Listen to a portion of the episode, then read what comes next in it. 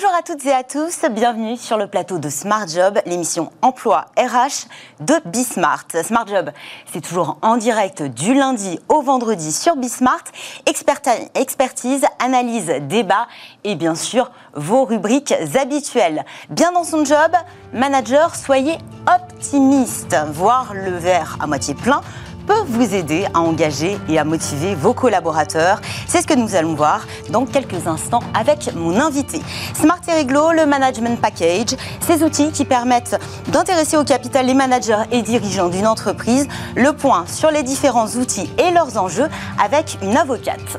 La pause café, le brown-out ou quand le travail est en panne de sens, décryptage et solutions avec Sybille Aoudjan. Le cercle RH focus aujourd'hui sur le secteur de la restauration un secteur dans l'attente de la réouverture.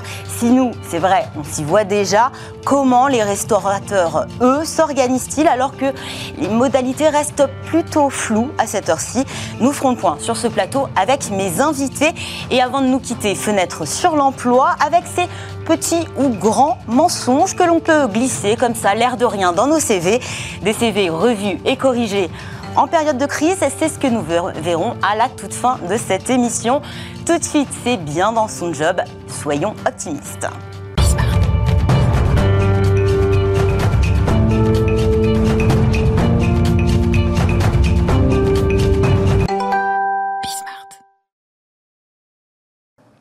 Bien dans son job avec Jean-Philippe Ackermann. Bonjour Jean-Philippe. Bonjour.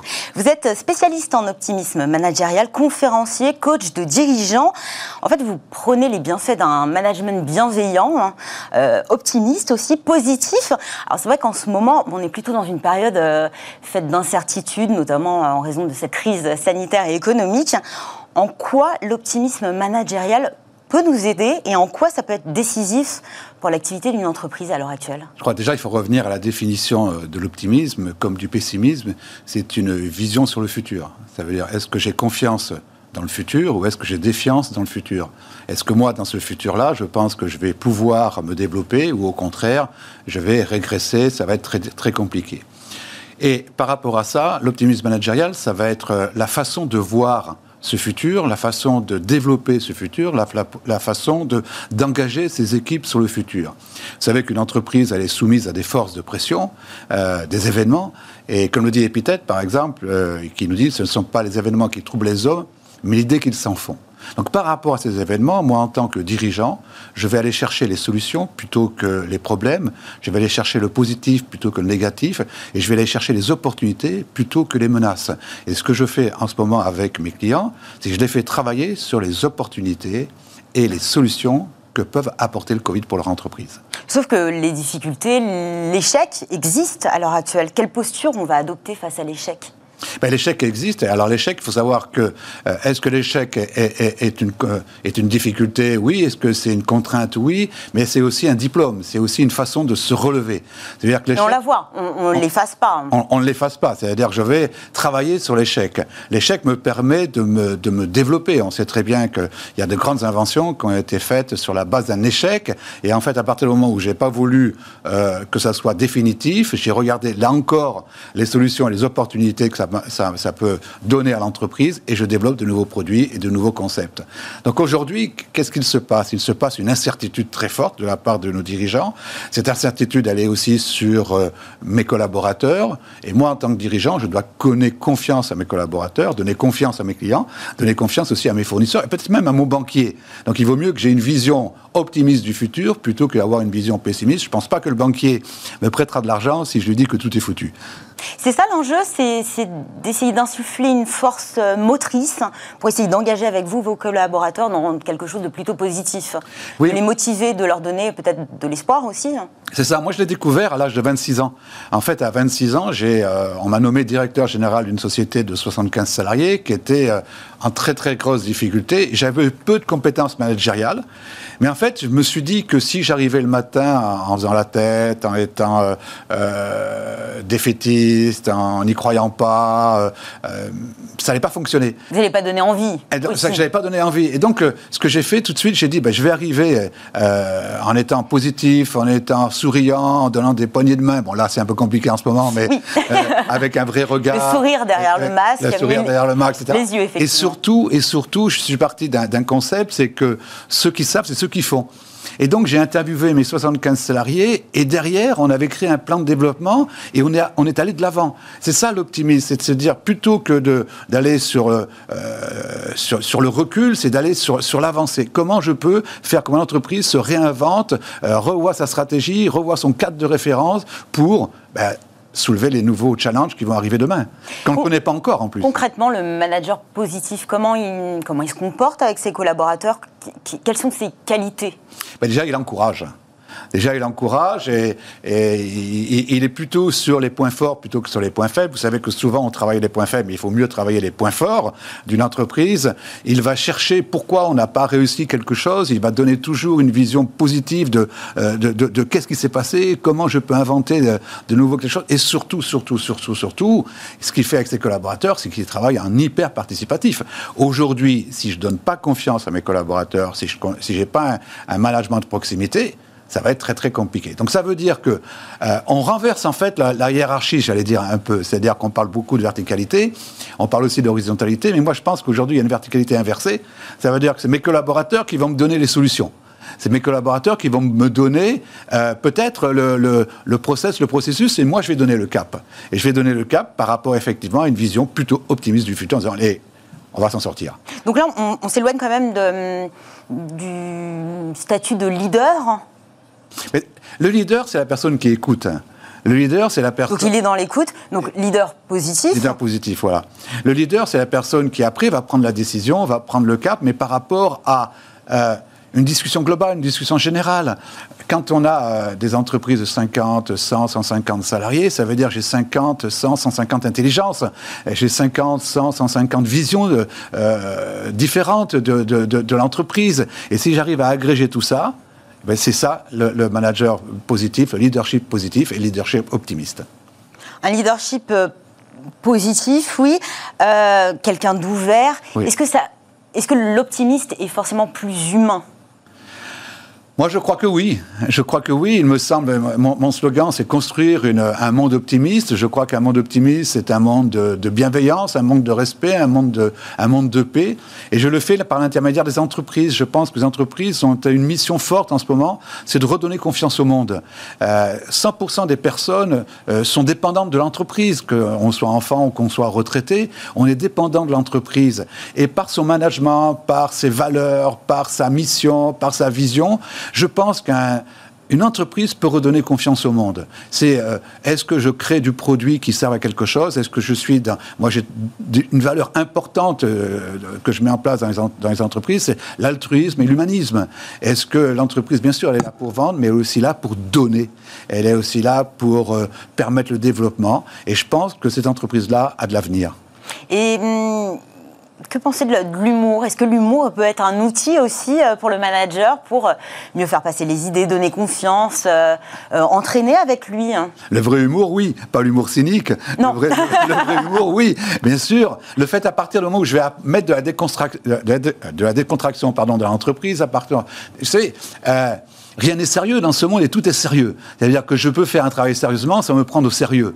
Et moi, j'ai une expression, c'est que la vie est un jeu. Et par rapport à ça, c'est bien sûr que l'humour va être, le rire vont être capital pour donner du moral, donner du mental, et puis donner un peu d'espace et de respiration puis donner envie qu'on travaille avec vous aussi. envie qu'on travaille avec Alors c'est vrai qu'avec la distance, le télétravail, la, pandémie a pas mal bousculé les, les méthodes de management. Euh, de la posture aussi face euh, à ses collaborateurs. Euh, l'optimisme, c'est inné ou ça peut s'apprendre voire se travailler ah, C'est une bonne question.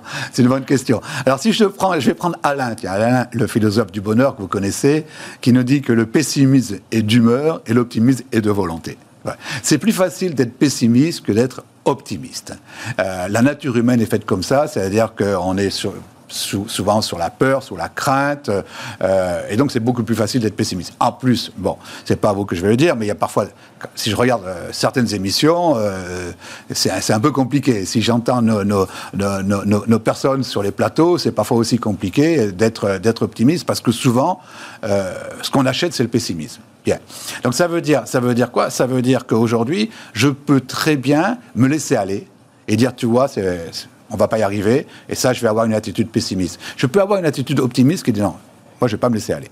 On va, on va, on va, on va se redresser. On va y aller. On va se, on va se réinventer. Et là, ça s'apprend. C'est un travail au quotidien d'être optimiste. C'est toujours de se dire, quel que soit l'événement, je vais aller chercher le positif, l'opportunité et les solutions. C'est un travail au quotidien, c'est une, façon, une façon de penser.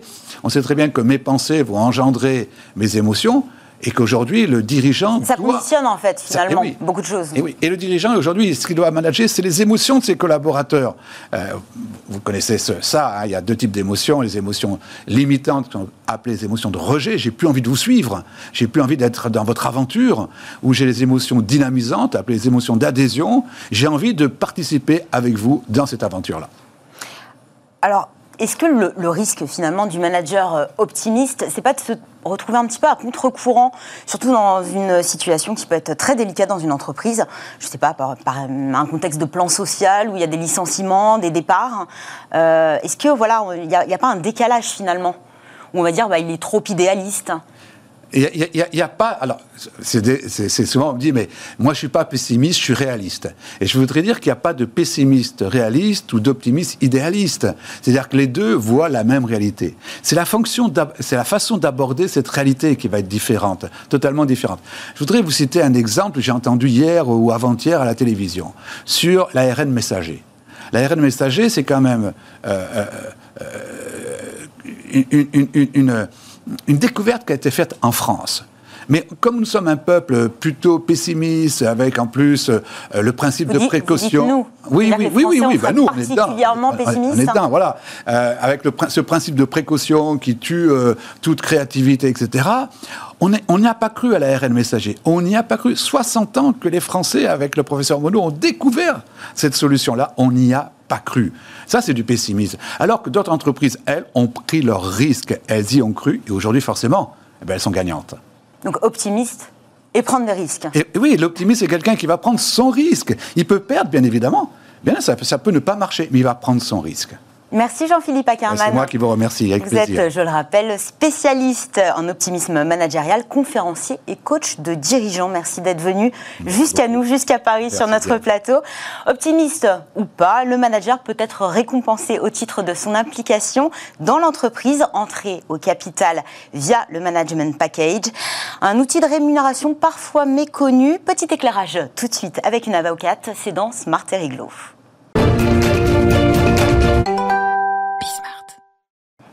Smart et Réglo, nous nous intéressons aujourd'hui au Management Package et je reçois à distance Myriam de Godusson. Bonjour Myriam. Bonjour. Alors, vous êtes euh, avocate en droit social au sein du cabinet Franklin. Euh, merci d'être avec nous à distance. Euh, le management package, concrètement, qu'est-ce que c'est? Parce qu'on a une notion assez vague, mais finalement, il y a beaucoup d'instruments dans, dans, ce concept assez, assez flou. Alors, euh, je ne sais pas si vous me recevez, si vous m'entendez. Oui, j'ai beaucoup de mal à. On vous entend parfaitement. Ok. Alors, le, le management package, c'est quoi?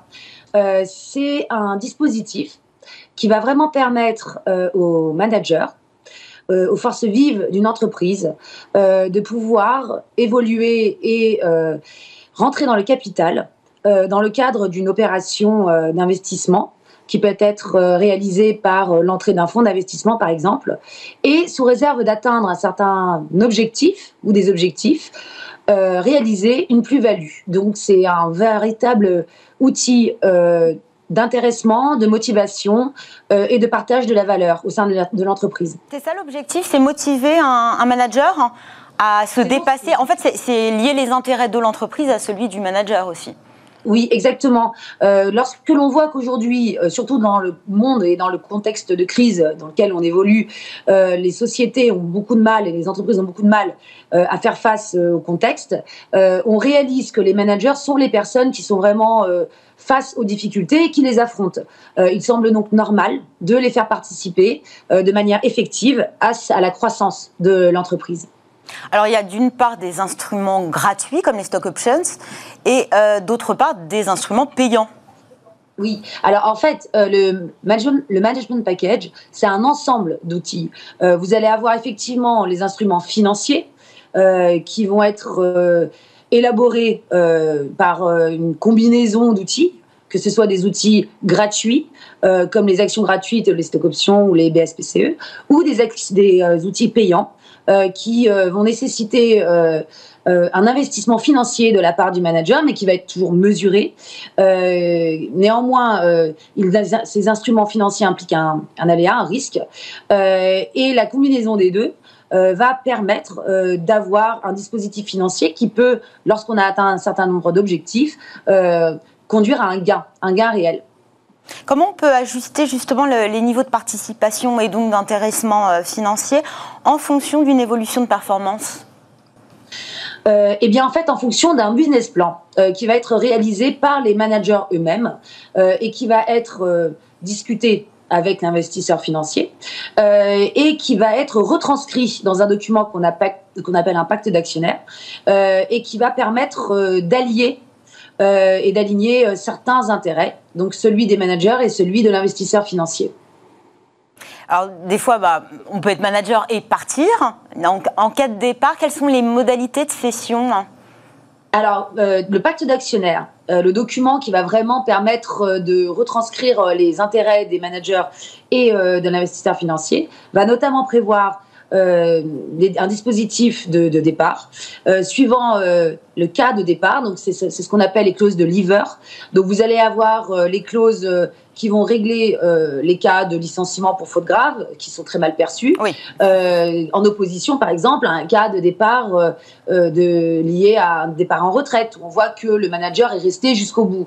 Donc vous allez avoir généralement une, un mécanisme de décote pour les salariés qui partent dans ce qu'on appelle un mécanisme de bad lever euh, et un euh, mécanisme de, surcote ou d'absence de sanctions sur euh, le cas de départ à la retraite, par exemple.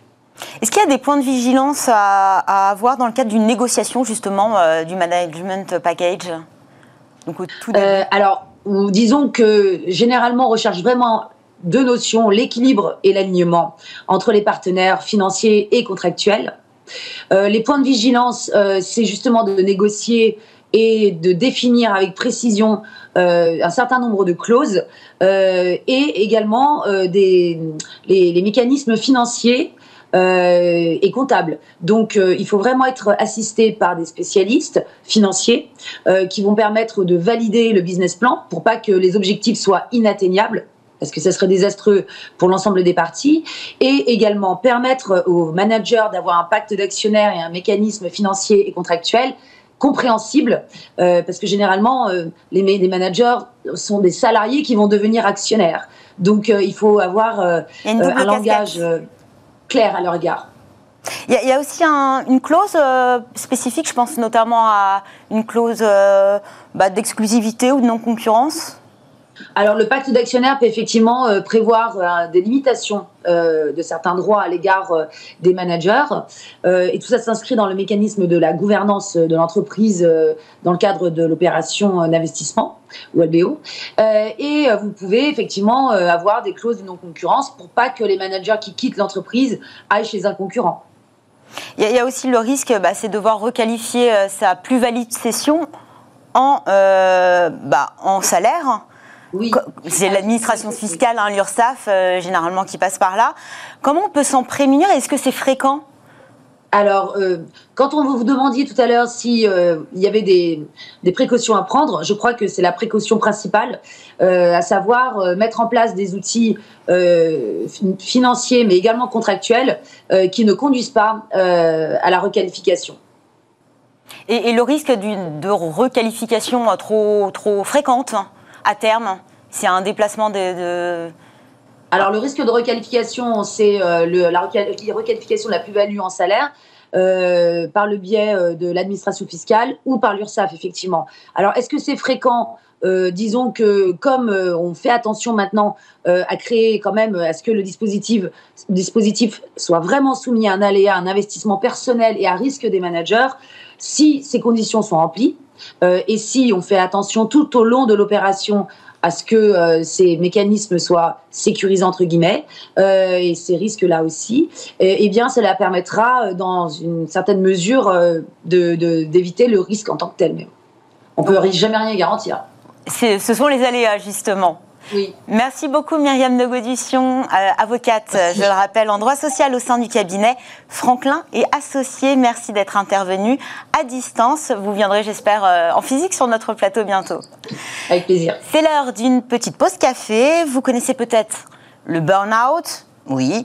Le bore-out, c'est euh, bah, quand vous passez vos journées à tuer le temps. Mais est-ce que vous connaissez le brown-out? Je ne sais pas. En tout cas, Sybille Aoudjan nous en dit plus dans une poignée de secondes.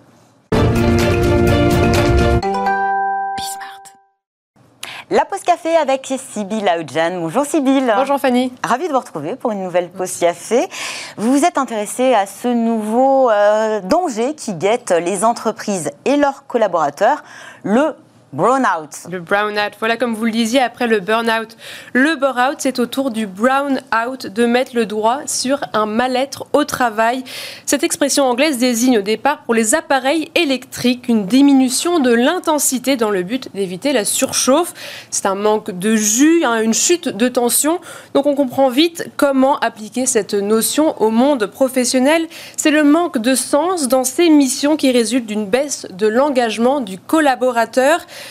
On pourrait appeler ça une démission mentale du poste. Le salarié ne se préoccupe plus de la qualité de son travail.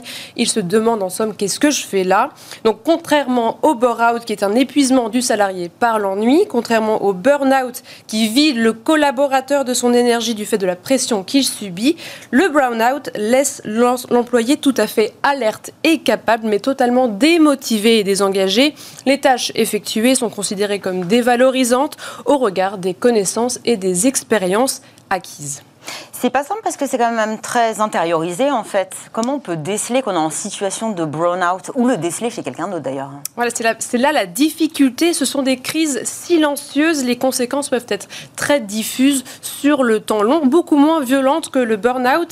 Déjà, le terme est très récent, ce qui montre que le mal-être vient d'être conscientisé. En 2013, l'anthropologue américain David Graeber a initié une notion intéressante, les fameux bullshit jobs.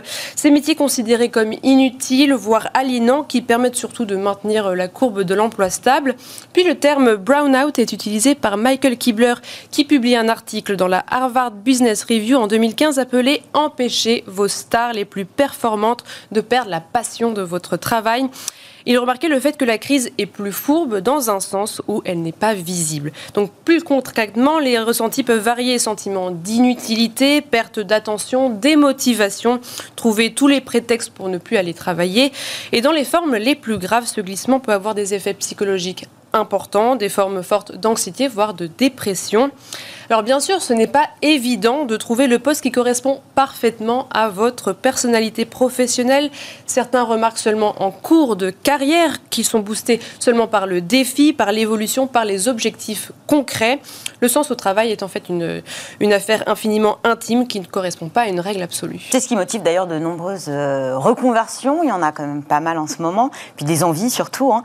Euh, est-ce qu'on est nombreux à ressentir justement cette perte de sens, à vouloir retrouver un chemin, à avoir, de trouver quelque chose de, qui nous anime en fait hein, oui, euh, Deloitte, euh, c'est Deloitte qui a mené l'enquête en 2017 euh, sur plus de 2300 personnes.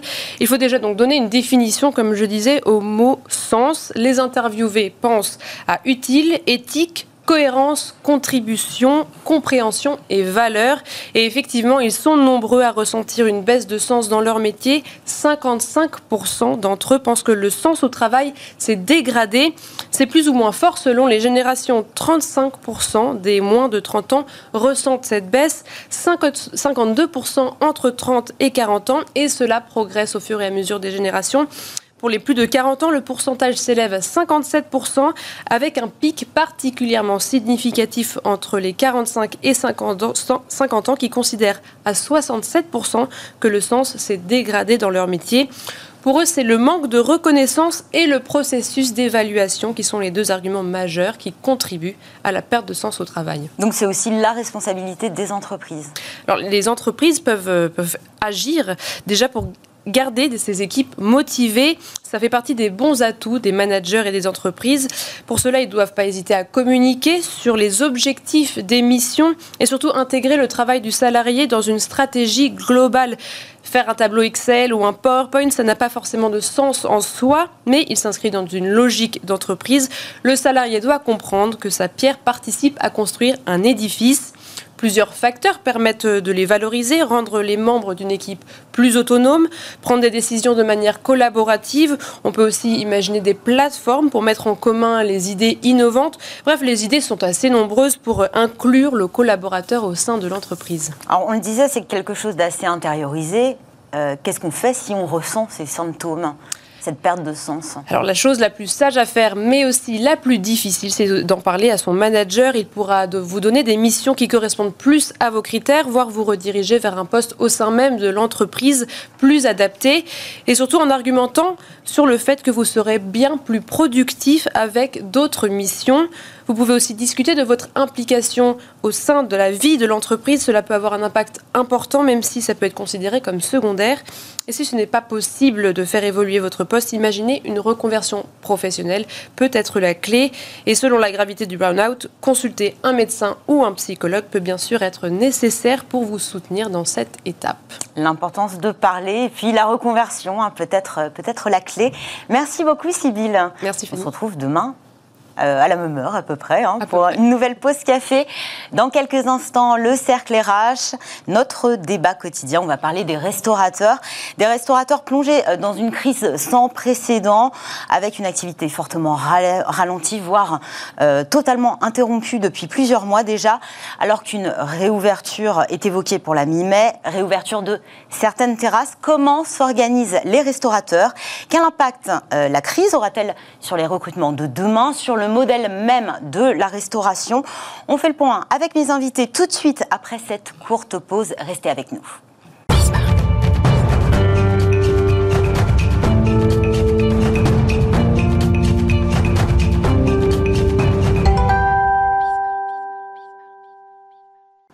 Retour sur le plateau de Smart Job avec le Cercle RH, notre débat quotidien. Et on parle aujourd'hui du secteur de la restauration. Sur ce plateau, à mes côtés, Romain Vidal, secrétaire général du GNI Île-de-France. Bonjour. Romain. Euh, c'est le groupement national des indépendants du secteur de l'hôtellerie de la restauration. Euh, vous avez une vision panoramique du secteur euh, et de tous les acteurs. Vous êtes vous-même acteur, hein, puisque vous êtes le directeur d'une brasserie, hein, c'est ça, le Sully, dans le quatrième arrondissement de Paris, donc en première ligne. On va parler de cette réouverture, comment vous la préparez. Euh, face à moi, Jean Valfort, fondateur et CEO de Panorama Group.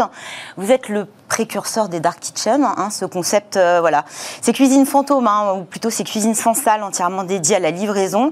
C'est un concept que vous avez initié, en tout cas accompagné en France euh, dès 2018, donc mhm. avant la pandémie.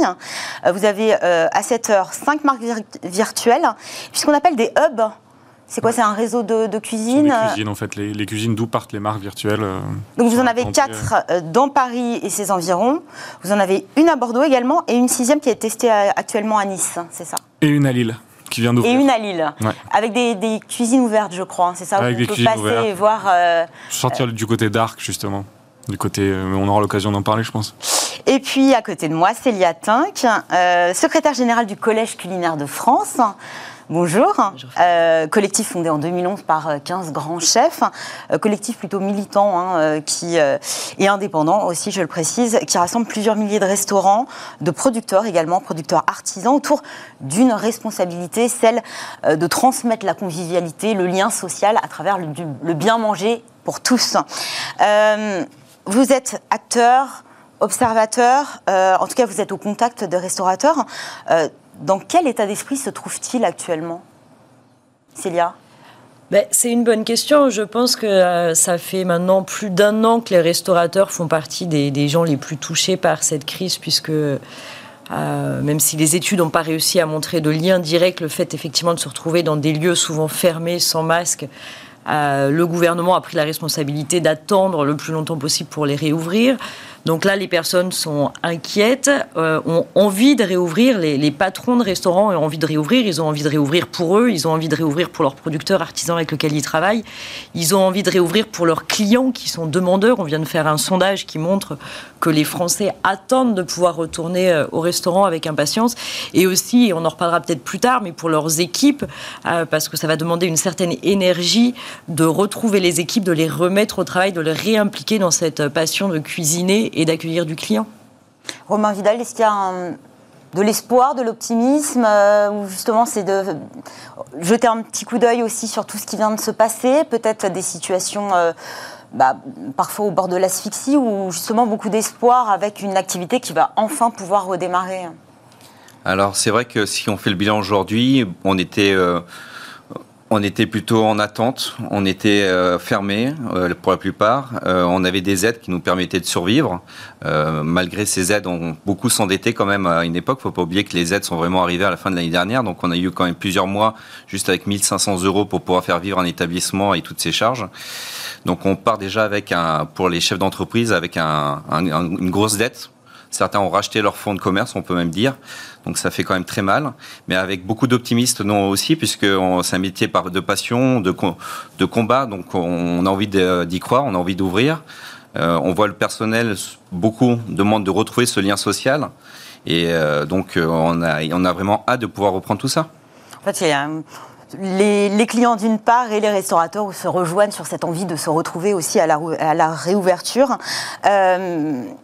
Jean Valfort, quel impact euh, a eu le, contexte de fermeture, euh, je pense notamment au premier confinement, sur votre activité? Ça a donné un, véritable coup de boost, mais en même temps, vous avez dû aussi, vous, vous adapter aux contraintes euh, et notamment aux protocoles sanitaires alors je pense que c'est important de préciser qu'avant de faire des dark kitchens, on a quand même aussi des restaurants traditionnels. Oui, c'est vrai. on en a six qui sont tous fermés depuis un an ou presque.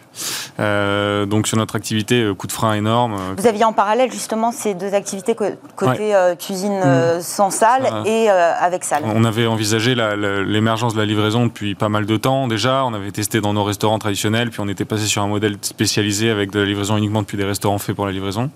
donc on fait pas du tout de livraison dans nos restaurants traditionnels aujourd'hui. Mm. donc les restaurants traditionnels, évidemment, comme disait Romain, bah, aujourd'hui c'est fermé, on s'est réendetté pour les, les, maintenir à flot, c'est extrêmement difficile. Et ça commence à être vécu un peu comme une injustice aussi d'être fermé comme ça aussi longtemps. Euh, avec un calendrier qui est très flou en fait. Voilà, on, a l'impression qu'en fait on peut ouvrir un restaurant comme ça euh, en nous prévenant deux jours à l'avance et en nous disant deux jours avant aussi il va falloir refermer. C'est pas du tout comme ça que ça se passe. Ça se prépare, c'est très long, donc euh, genre là on travaille à l'aveugle, c'est très compliqué. Euh, sur la partie livraison, bien sûr, il y a eu un, un effet euh, énorme, notamment au tout début du confinement quand on est resté ouvert et que tout le monde, même ceux qui faisaient de la livraison et qui commencent à en refaire aujourd'hui, avaient fermé parce que sous l'effet du choc, euh, pas pu rester ouvert. Nous, on a pu, une partie des équipes des restaurants traditionnels sont venus nous prêter main forte, donc ça a été, euh, ça a été euh, bien encaissé. Aujourd'hui, ça s'est stabilisé et ce qu'on voit, c'est qu'il y a une, une, une habitude qui s'est prise, je pense qu'il va perdurer, de livraison. Aujourd'hui, je pense qu'il y a beaucoup de restaurateurs qui font la livraison et qui vont l'arrêter parce que c'est pas leur métier. Euh, ils le font aujourd'hui parce que sinon c'est trop dur de ne pas travailler. Euh, et du coup, on va avoir cette espèce de, rationalisation de marché demain avec une baisse de l'offre, une demande qui sera peut-être un petit peu moindre, mais qui va continuer à évoluer dans le temps puisque ça fait partie de nouvelles habitudes de consommation. Vous le disiez, voilà, la réouverture, on a un calendrier qui est très flou. On parle de la réouverture de certaines terrasses. seulement 40% des restaurants français ont aujourd'hui une terrasse. Qu'est-ce qui lancera pour les 60% restants euh, On ne prépare pas des équipes du jour au lendemain. Euh, comment les restaurateurs s'organisent là, en ce moment? Où on avance euh, effectivement une date assez floue, mi-mai, et on ne sait pas du tout qui ça va concerner on en parlait juste avant, euh, on parlait justement de l'effet, euh, la différence aussi qu'il y a entre, je pense, Paris et peut-être la province. Nous, on a des restaurants à Paris et en province. On a vu la grosse, grosse différence d'affluence entre Paris l'été dernier et, euh, par exemple, Nice, où ça a été énorme alors que Paris était vide. Donc, euh, en plus, on a des restaurants à Paris qui n'ont pas de terrasse. Euh, il faut rappeler aussi qu'il y a beaucoup de places en terrasse qui ont été créées par la mairie de Paris euh, en l'espace de, moins d'un mois. Il y a beaucoup de places qui sont toujours présentes sur la voirie et qui, du coup, ben, font un appel d'air et aspirent les clients vers l'extérieur. Donc, effectivement, ça va être un autre problème à gérer quand on n'a pas de terrasse. Et ben, malheureusement, peut-être qu'on va devoir rester fermé pendant la période estivale parce que faute de business, quoi. Quel est ce sentiment aussi des restaurateurs que vous fédérez hein? Oui, je pense que malheureusement, il n'y a, pas deux, euh, a pas deux modèles identiques, il n'y a pas deux restaurants identiques, que les contraintes de chaque restaurateur euh, euh, sont très différentes en fonction de la taille de l'établissement, de, l'équipe nécessaire pour remettre en marche l'établissement, des contraintes effectivement de terrasse, pas terrasse de la situation géographique. On parlait des grandes villes qui, euh, qui sont très impactées, et notamment de Paris, de la typologie de clientèle qu'on a. Et je pense qu'effectivement, on a déjà certains restaurateurs qui, qui nous font part de leur en tout cas de leur inquiétude. Ça va dépendre un petit peu de comment se prépare la, la réouverture, les aides qui vont être associées à cette ouverture, mais de potentiellement sur des villes comme Paris, de ne pas réouvrir avant la rentrée, parce que l'été, on le voit bien, là, c'est les vacances scolaires de, de, Pâques. Il y a déjà beaucoup de, personnes, de citadins qui ont quitté la ville pour aller euh, en, province, et c'est l'inquiétude que les restaurateurs ont. Et en plus, cette année, contrairement à l'année dernière, ils ont l'expérience de l'année passée, donc je pense qu'ils savent un petit peu mieux où se situer par rapport au, business de chacun. D'autres restaurateurs en, province, notamment sur des zones plus touristiques, vont devoir se mettre euh, en marche pour pouvoir euh, accueillir le mieux possible, plus de clientèle et avec justement tout le, le protocole sanitaire qui aujourd'hui reste inconnu. C'est-à-dire, on connaît le protocole sanitaire qui avait été imposé il y a quelques mois. Oui, c'est ça, on ne sait pas du tout s'il y aura un système de, ré, de, réservation, des QR codes, un carnet de rappel. Là, on en parlait il y a, pas plus tard que trois jours. On ne sait pas du tout où on en est des jauges d'accueil Est-ce qu'il y en aura aussi euh, euh, sur les terrasses avec de la distanciation? Est-ce que finalement, bah, on va pouvoir rouvrir? Est-ce qu'on sera rentable aussi en rouvrant hein?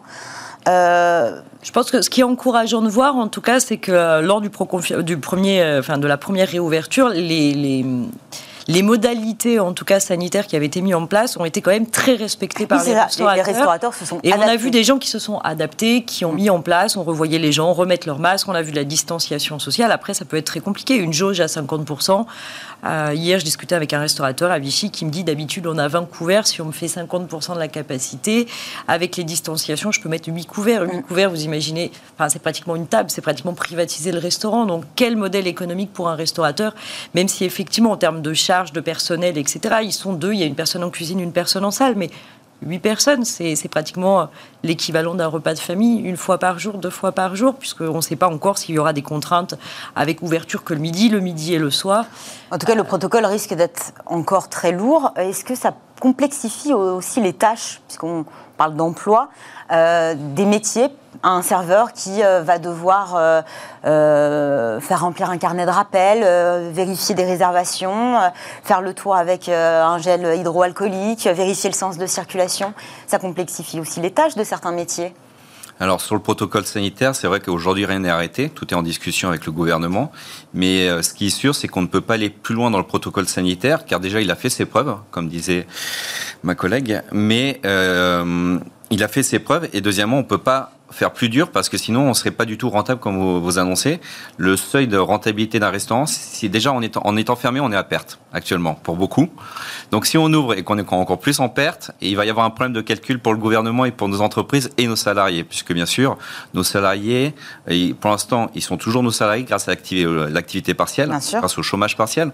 Donc si on veut pouvoir les reprendre demain et leur offrir un emploi demain, il faut que notre entreprise soit viable chose qui est donc très compliquée. Donc le protocole sanitaire, on, on souhaite qu'il soit exactement le même que l'année dernière, qui a fait ses preuves et qu'on connaît, que nos personnels ont été formés et maîtrisent, que la clientèle connaît aussi. C'est quand même agréable aussi de ne pas répéter les choses pour tout le monde. Les tâches, le personnel, faut pas oublier que notre personnel dans la restauration, la plupart ont une formation HACCP qui est très ouais. contraignante et qui est pas très loin de la formation et des gestes de barrière qu'on met pour le Covid. Donc, nous sommes déjà formés, nous sommes déjà aptes à faire ce genre de choses. Donc, ça fait partie de notre métier d'accueil. On a toujours le sourire derrière le masque. Donc, il euh, n'y a pas de souci, il n'y a pas de tâches en plus. Il faut juste que tout le monde y mette son cœur. C'est vrai que de temps en temps, on peut avoir un client récalcitrant. On doit lui rappeler les règles. Mais euh, en règle générale, que ce soit nos professionnels ou nos clients, tout le monde l'applique correctement. C'est pas du travail en plus. C'est le but est de retrouver vraiment une animation de nos terrasses et nos, nos établissements en général. Il y, a, une vraie question aussi euh, autour bah, de l'emploi et du personnel. Euh, Elisabeth Borne, la ministre du Travail, euh, qui a lancé un appel pour les saisonniers, elle l'avait déjà fait aux vacances de février, appel lancé le 12 avril dernier. Voilà ce qu'elle dit. Je dis très clairement aux employeurs qu'ils peuvent dès à présent embaucher les saisonniers auxquels ils font appel tous les ans et les placer en activité partielle le temps que la saison démarre. J'espère qu'il y aura plusieurs dizaines de milliers de salariés qui seront effectivement embauchés. Voilà ce qu'elle disait lors d'une réunion avec euh, les partenaires sociaux. Euh, bon, globalement, c'est quoi? Éviter aux saisonniers, surtout des bords de mer, euh, bah, d'aller pointer encore à Pôle emploi. Et d'autre part, bah, aussi permettre aux, restaurateurs d'avoir une réserve d'employés. Est-ce qu'on est y croit? Est-ce qu'on peut mettre une date sur, un, sur des contrats alors qu'on a un calendrier qui, qui, est trop mouvant. Et, je vais faire volontairement un peu provocateur, mais euh, nous dire de recruter les, les, saisonniers et de les mettre au chômage partiel, ils n'ont toujours pas réglé le problème des congés payés. Et donc on va se retrouver... qui traînent en fait depuis hein. plusieurs mois. Il y a des gens qui ne travaillent pas depuis un an, mais qui cotisent quand même des congés payés. Mm. Donc c'est quand même une, voilà, une petite subtilité à la française. donc nous dire de recruter des gens pour en plus après se retrouver à cotiser 10%. Et puis c'est un coût pour l'embauche ah ben c'est un coût, euh, c'est de la trésorerie future, euh, c'est de l'argent qu'il va falloir décaisser. Et donc en fait, euh, rentrer un salarié qui ne pourra pas travailler pour le mettre au chômage partiel et ensuite nous cotiser des congés payés pour ensuite devoir les payer alors que finalement ils ont été cotisés sans raison, je suis pas certain que ce soit la meilleure stratégie possible. donc demander aux employeurs comme le disait Romain, sans qu'ils sachent vraiment si leur entreprise va être viable à terme, de recruter dès maintenant, je pense que c'est quand même un peu compliqué. Et les embauches se font sur les perspectives, normalement Les, les embauches se font sur, euh, on sait quand on va rouvrir, on a une idée à peu près du chiffre d'affaires qu'on va générer, et on sait qu'est-ce qui, est-ce qu'il va falloir qu'on recrute. Et, euh, aujourd'hui, le manque de visibilité euh, rend la chose extrêmement compliquée. L'autre question qui se pose actuellement, c'est rouvrir, oui, mais avec quel personnel il y a un chiffre, hein, d'ailleurs une étude à laquelle vous avez participé, hein, avec trois autres organisations patronales représentatives du secteur près de 100 000 salariés qui pourraient euh, manquer. Et euh, à la reprise, annoncée pour la mi-mai, c'est une inquiétude que vous avez pour la réouverture, justement, ce, manque de personnel. Peut-être un personnel qui, euh, bah, a décidé de se reconvertir oui, alors en effet, on a eu des chiffres dernièrement, c'est 110 000, on parle de destruction d'emplois. Donc ce n'est pas de, des licenciements, c'est des salariés qui arrêtent ce métier du, de l'hôtellerie, de la restauration. Parce que ce sont des, contraintes, hein. ce sont des horaires décalés, euh, c'est assez intense. Ben, oui, tout à fait. C'est un métier vous travaillez quand les, autres ne travaillent pas, a priori. Oui, voilà. Bah, on a, c'est un métier qui apporte euh, son lot de travail. Donc oui, il faut travailler à certaines heures, qui apporte ses avantages aussi. Il ne faut pas oublier, euh, dans tous les métiers, il y, a, il y a du plus et il y a du moins. Nos métiers, c'est déjà un métier d'accueil, donc ça fait partie de la joie. Il faut aimer ce genre de choses, bien évidemment. Le contact. Le, contact. On a quand même beaucoup d'avantages dans notre métier. On, parlait de, on peut parler de la mutuelle, on peut parler du repas le midi quand même ou du soir en fonction qui est servi aux salariés, qui compris euh, dans, la, dans sa paye. Et c'est quand même, quand on voit combien ça coûte de se nourrir, surtout quand actuellement on est la restaurant fermé, quand on mange chez soi, c'est un certain coût. Euh, il y a beaucoup d'avantages. Euh, donc oui, on parle de 110 000 destructions d'emplois, de gens qui ont changé de métier. Ce sont, je pense que ce sont des gens qui, qui malheureusement, il faut repenser aussi à tout ce qui est métier d'extra, qui est un métier à proprement parler. C'est des gens qui ont choisi d'être des, des salariés en extra, qui aimaient ce, ce choix de vie, de travailler à certains moments de leur, euh, au moment de leur vie pendant plusieurs mois et après partir plusieurs mois en congé. C'était un choix. Malheureusement, ils étaient euh, très mal, euh, ils étaient oubliés au départ de la crise. Donc, se retrouver sans rien du jour au lendemain, ils ont dû, ils ont dû changer. On peut penser aux saisonniers aussi qui ont perdu pour beaucoup. Comme vous annonciez tout à l'heure, ce sont les, saisonniers qu'on a l'habitude de faire travailler. Donc, ça veut dire que ce sont des gens qui reviennent régulièrement, qu'on peut mettre en activité partielle. Donc, malheureusement, les établissements qui arrivent à garder leurs saisonniers, ils peuvent avoir ce choix-là. Mais ceux qui changent régulièrement de saisonnier, parce qu'un saisonnier, c'est quand même compliqué à conserver, à le fidéliser, etc., puisqu'on a le marché de l'emploi qu'on connaît, euh, on ne peut pas faire entrer n'importe qui en activité partielle. Donc, euh, il y a aussi plein de choses. Euh, c'est un métier qui était déjà tendu point de vue emploi. Oui, alors voilà, c'est ça, qu'il y avait déjà une, certaine pénurie avant même la pandémie. Donc là, ça a aggravé. Il va falloir retrouver des gens, les former aussi. Bah alors, les apprentis, j'allais y venir aussi, les apprentis qui malheureusement pendant un an quasiment n'ont pas pu travailler et apprendre. C'est un métier quand même de professionnel avec des gestes Et euh, les cours, c'est bien beau, s'entraîner chez soi. Oui, la théorie et la pratique, oui. On a quand même un grand écart, donc on a tout le passif entre guillemets de renseigner. Pourtant, ce sont des jeunes qui ont envie. On voit bien que les apprentis sont là aujourd'hui, seront là demain puisque les inscriptions sont toujours ouvertes. Il y en a qui veulent demander d'apprendre. Donc, on aura toujours du monde pour travailler. Après, il faut remontrer le bon côté. C'est sûr que quand on a perdu l'habitude de travailler 7 jours sur 7 et qu'on était chez soi, retrouver une vie de famille, c'est une chose. Le retour. euh, Mais le retour aux sources, ce métier, Ouais. c'est un métier de passion. Donc, il suffit parfois juste de rallumer la flamme et de voir le bon côté. On voit par exemple les émissions de cuisine qui donnent envie de cuisiner. Mais il n'y a pas que la cuisine dans nos métiers. Il y a la salle. Et la salle, c'est l'accueil, c'est le service, c'est les échanges avec le client, c'est voir leur, leur visage quand on les sert, quand ils mangent le repas. Donc, tout ça fait partie du, du côté qualitatif et le côté qui fait plaisir et qui donne envie de faire ce métier. En tout cas, rallumer la flamme, euh, visiblement, pas besoin euh, voilà, de, convaincre les Français. Ils sont 60% à déclarer vouloir plus que jamais retrouver le chemin des restaurants à la levée des mesures sanitaires. C'est plutôt une bonne nouvelle. hein. 44% même affirment que dîner dehors sera la première chose qu'ils feront. Euh, comment on peut faire en sorte finalement que, euh, malgré les directives, un protocole sanitaire lourd, aller au restaurant reste une expérience?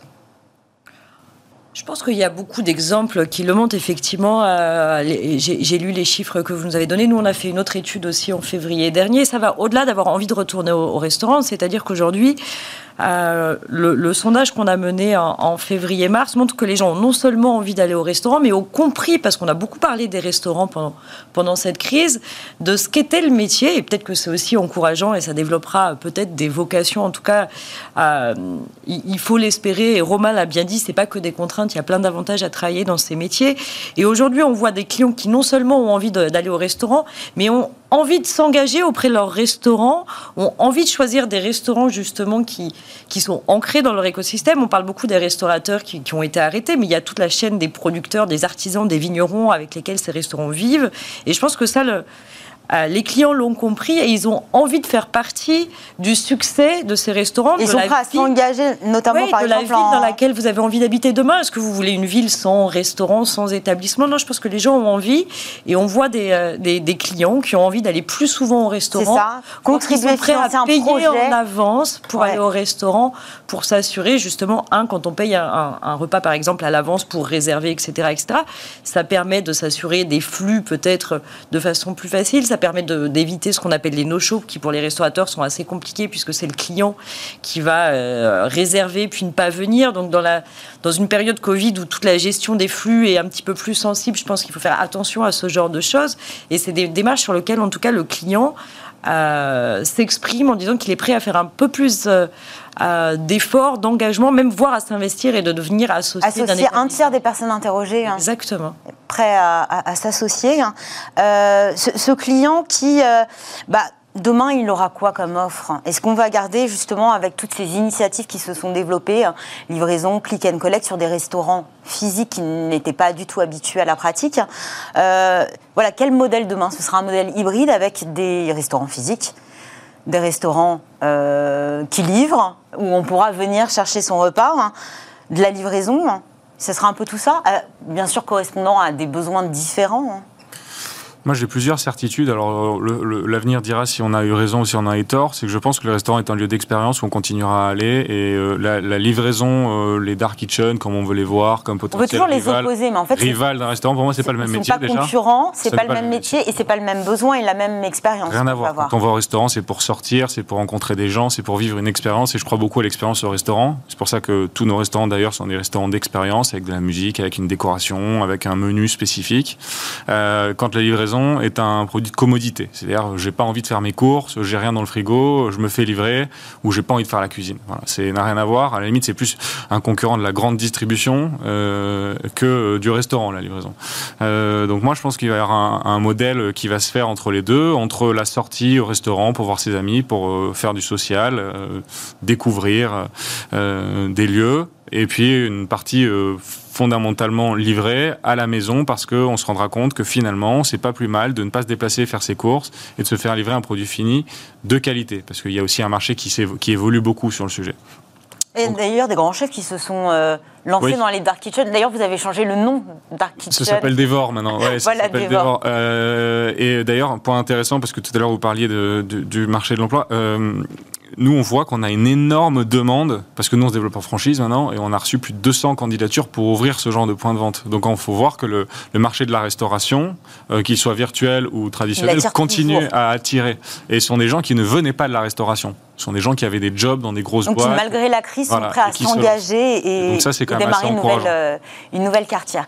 carrière. Merci à tous. Merci Romain Vidal, secrétaire général du GNI Île-de-France, Jean Valfort, fondateur et CEO de Panorama Group, ça reste bien ce nom-là, et euh, Célia Tinck, euh, secrétaire générale du Collège culinaire de France. Merci à tous les trois. À bientôt. C'est bientôt la fin de cette émission. Avant de nous quitter, fenêtre sur l'emploi. Attention, on parle de la triche dans les CV.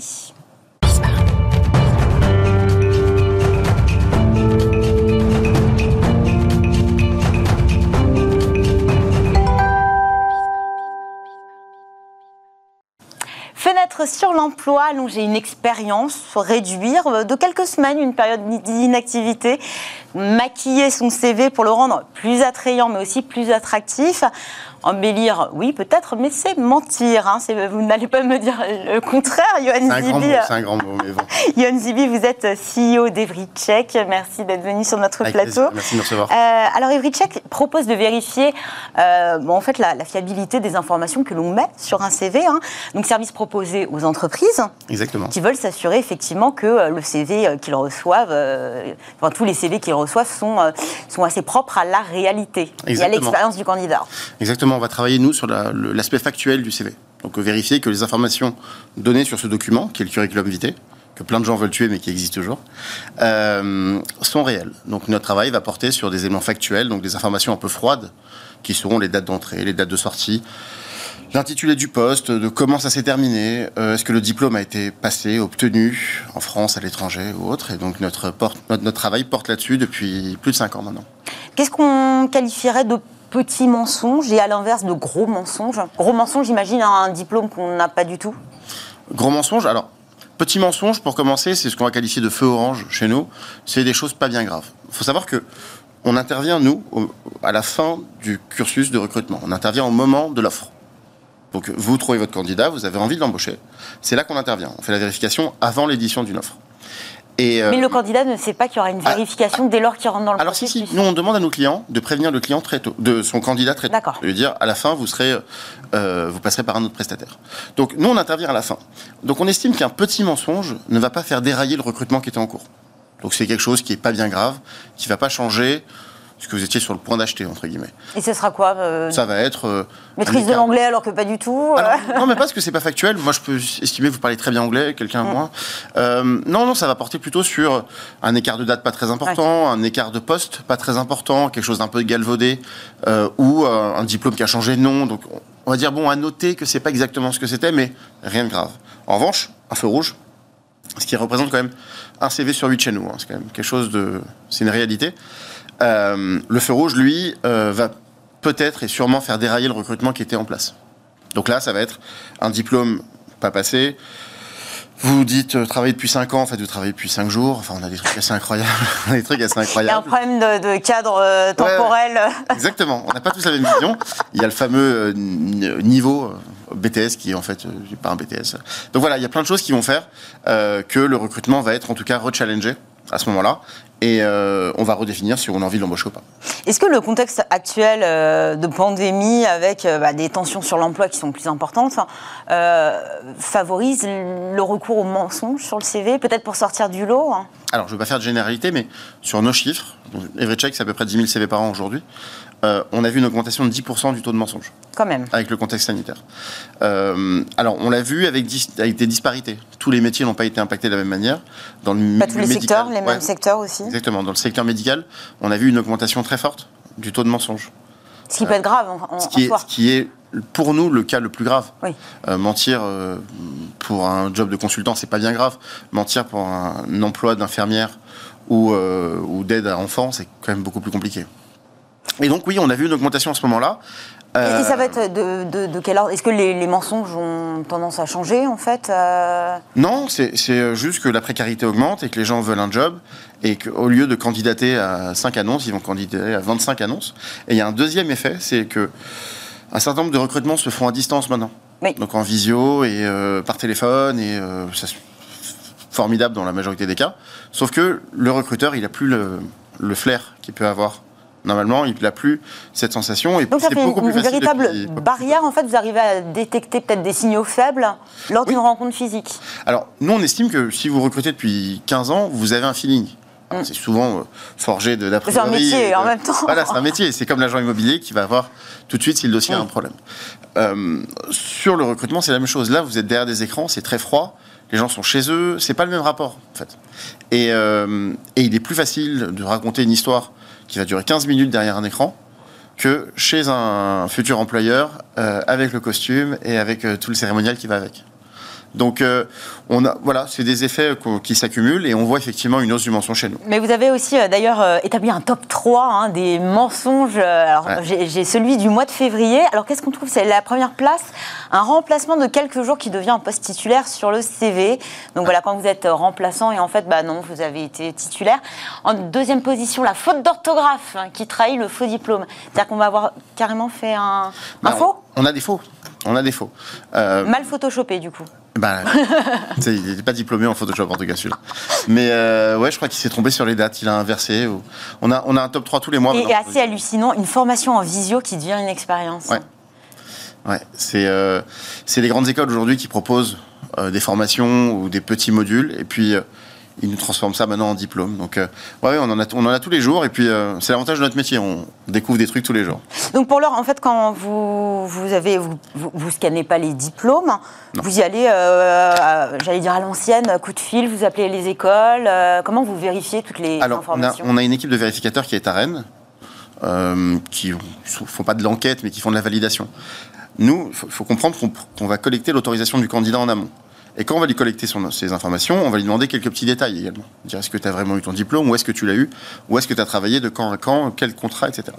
Donc en fait, on est chargé d'informations et quand on va aller vérifier les informations, on va pour valider en fait. Si je vous appelle pour dire il nous a donné ces informations-là, est-ce qu'elles sont vraies ou non Donc notre travail, il est en partie automatique, parce qu'on a des logiciels qui vont ranger la donnée, qui, euh, il y a des bases de données qui sont ouvertes, qui vont aller chercher, il y a quelques algos qui vont faire aussi un peu de boulot, Donc mais le gros, c'est euh, auprès des un employeurs. support euh, informatique, algorithmique et l'humain Et l'humain toujours. Toujours. hein. Merci beaucoup, Johan Zivi. CEO d'Evrycheck. Attention si vous mentez donc dans vos CV. Smart Job, c'est fini pour aujourd'hui. Merci à tous les invités qui sont venus aujourd'hui sur ce plateau. Merci à l'équipe qui m'a accompagné aujourd'hui. Merci à vous de nous avoir suivis.